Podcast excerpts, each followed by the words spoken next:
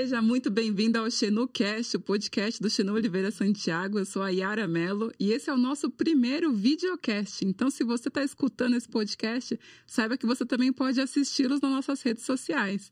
E para me acompanhar nesse dia, eu estou com uma convidada muito especial, Daiane Araújo.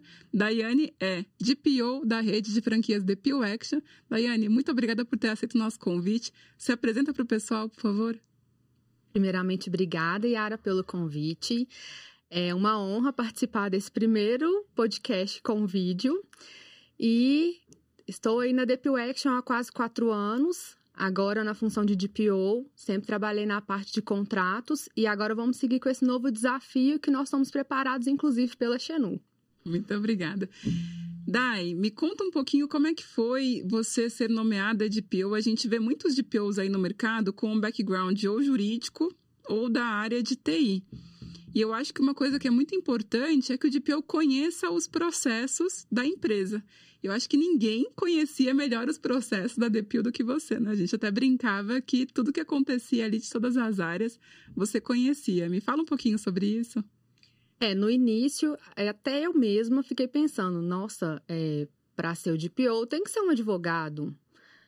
Nem o TI eu pensava, né? À medida que a gente foi é, desenvolvendo o material, que eu fui vendo que poderia ser qualquer pessoa, desde que se preparasse, soubesse sobre, sobre os processos internos, conhecer sobre o negócio, conhecer sobre a rotina da empresa.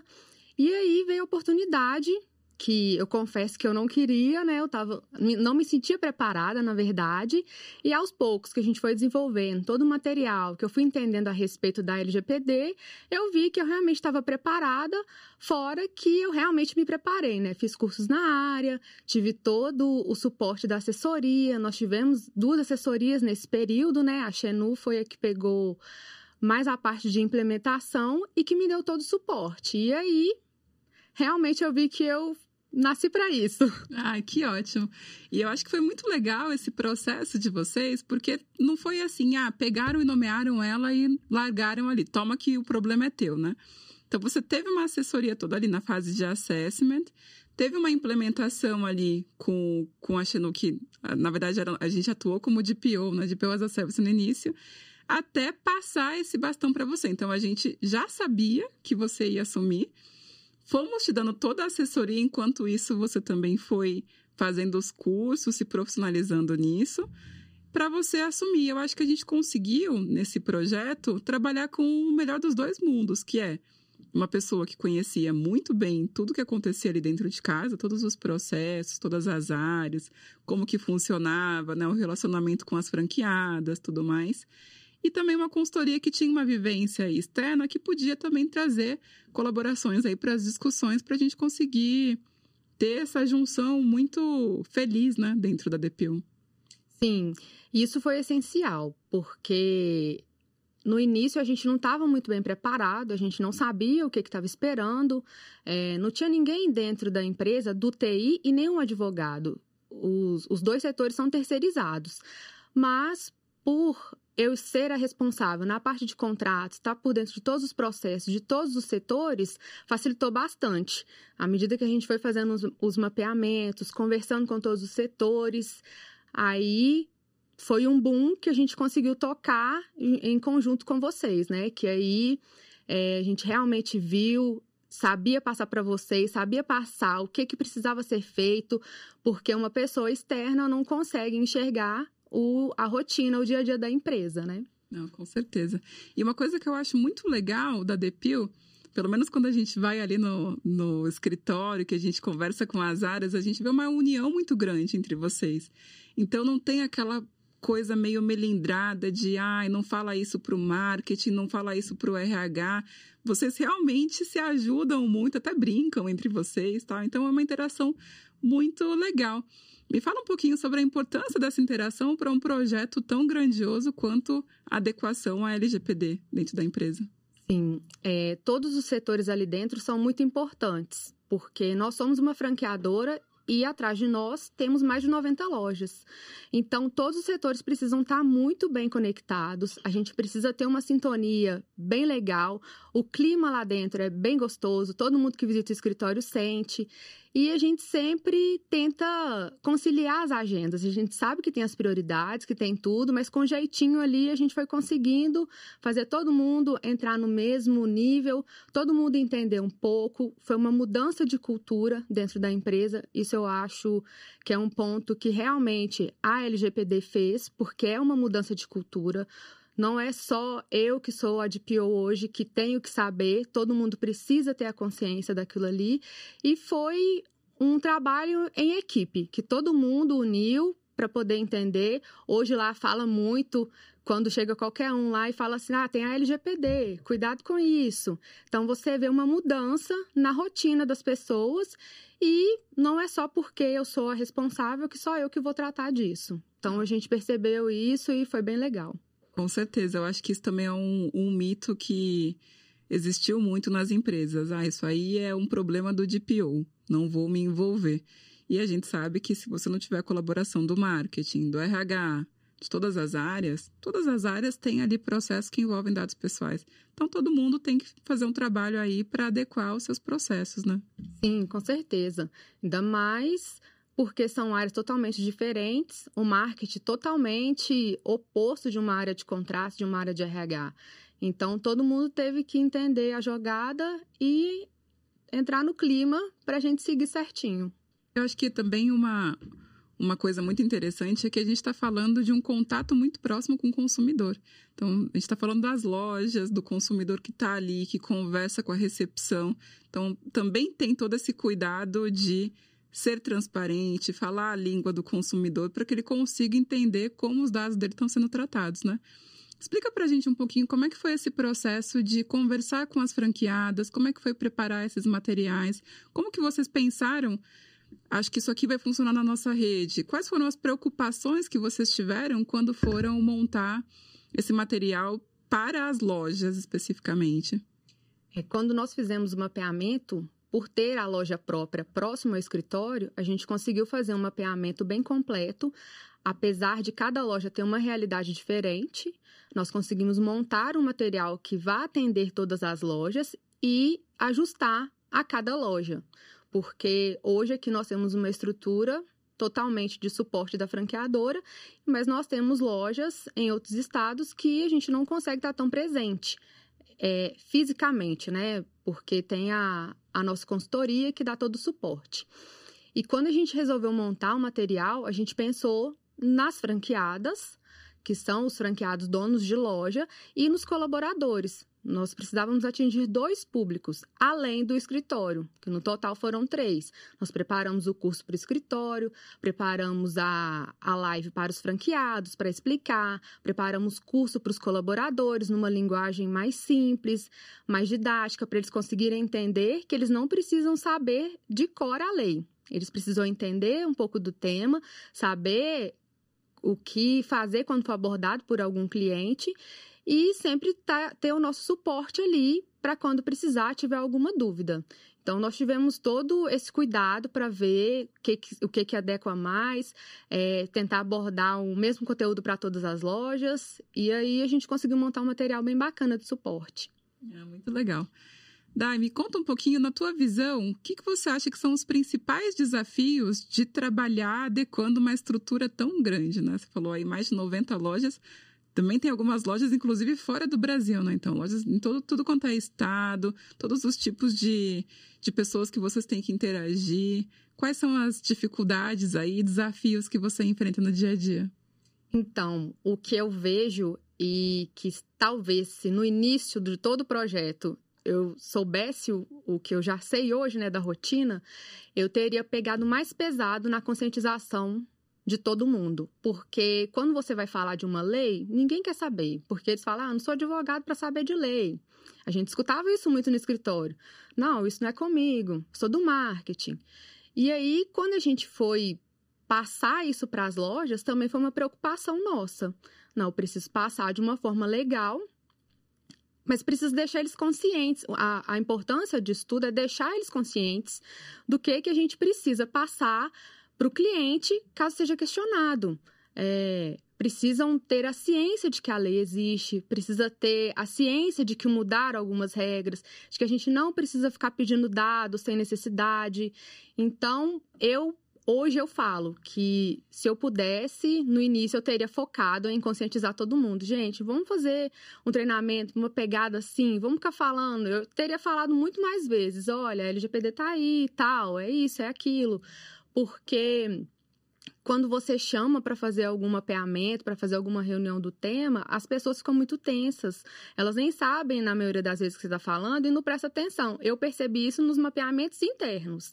É... Acho que é uma auditoria, Sim, ou que tá fiscalizando, ou quer só se livrar, né? É, ou que você está querendo passar o seu trabalho para eles fazerem. E muitas das vezes eles perguntavam, não, para que, que eu tenho que fazer isso? Eu não uso tanto isso, mas a gente precisava mapear. E eu acho que se a gente tiver uma equipe bacana para mostrar o que, que é, o que, que a gente tem que focar, a gente consegue desenvolver. Hoje eu vejo que o maior desafio foi esse: fazer todo mundo entrar na mesma linha, de entender um pouco do assunto, é, até mesmo interno, para saber passar para os franqueados, que é isso que a gente faz hoje. Parece clichê falar de treinamento, de conscientização, mas realmente não é, né? Você não trabalha o fator humano ali, conscientizando as pessoas, é muito difícil que você consiga ter uma conformidade dentro de uma rede tão grande, porque você não vai estar ali no dia a dia para controlar todo mundo, fiscalizar todo mundo, né? Você precisa contar com uma colaboração de todos os colaboradores que estão envolvidos nesses processos para conseguir ter uma conformidade boa com a LGPD.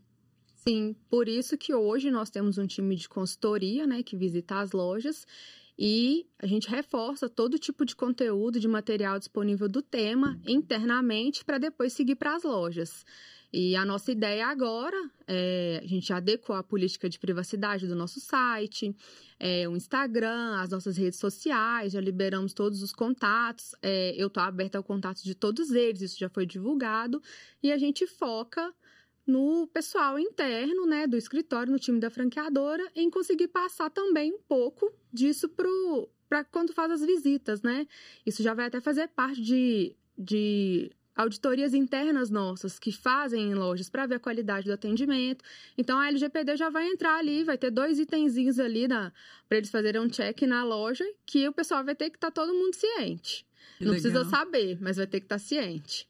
Ah, isso é muito importante, essa, essa fiscalização, né, ser feita na rede é muito legal, muito interessante mesmo. Acho que fica até aí como um benchmark para outras redes de franquia, outras lojas que têm uma estrutura maior, fazer esse check aí para ver se realmente as pessoas estão seguindo o que foi orientado, né?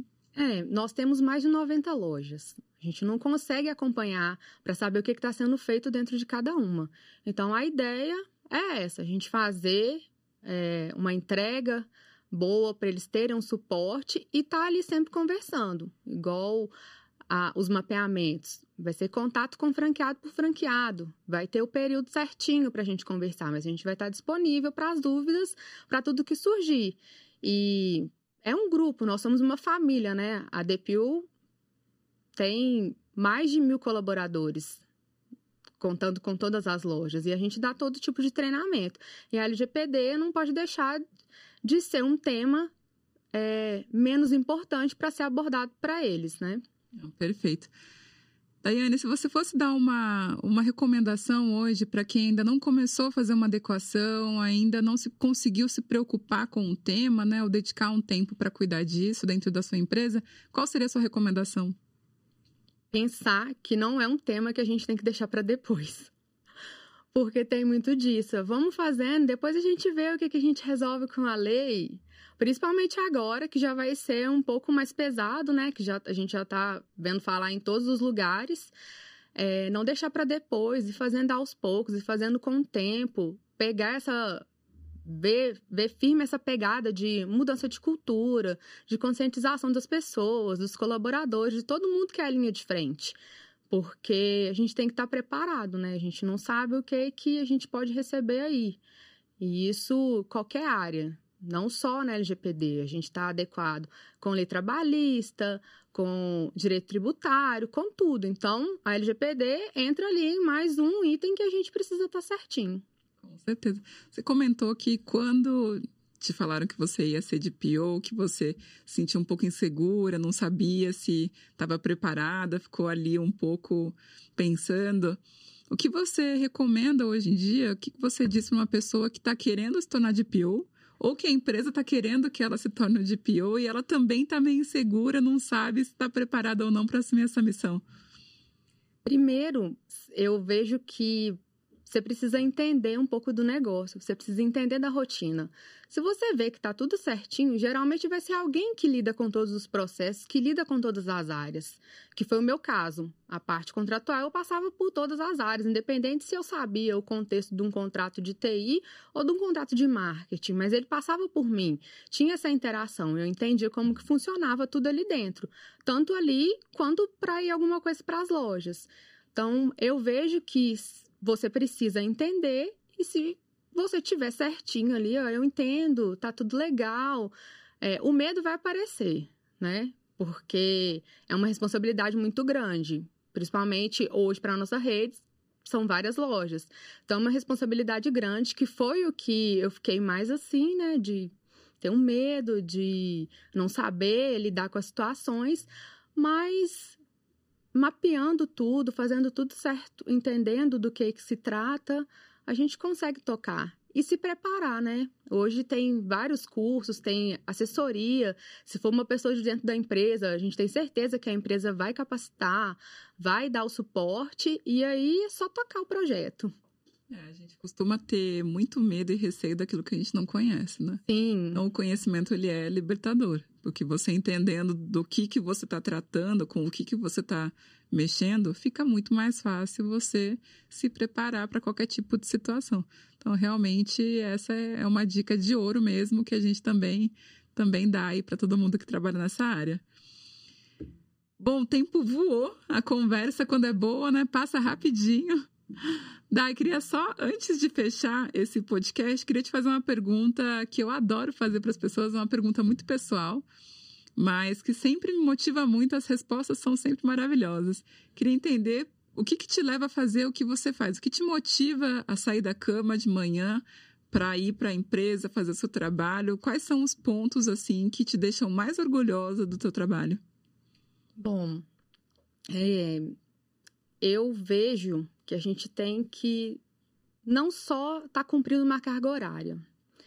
Aí eu não saio para trabalhar só para cumprir as minhas oito horas de trabalho. Eu saio para fazer o que eu gosto, para ver ali as minhas entregas, para conseguir passar um conteúdo para as pessoas. É, eu gosto de explicar o meu trabalho. Muitas vezes as pessoas falam: ah, seu trabalho é muito burocrático, é muito isso, é muito aquilo.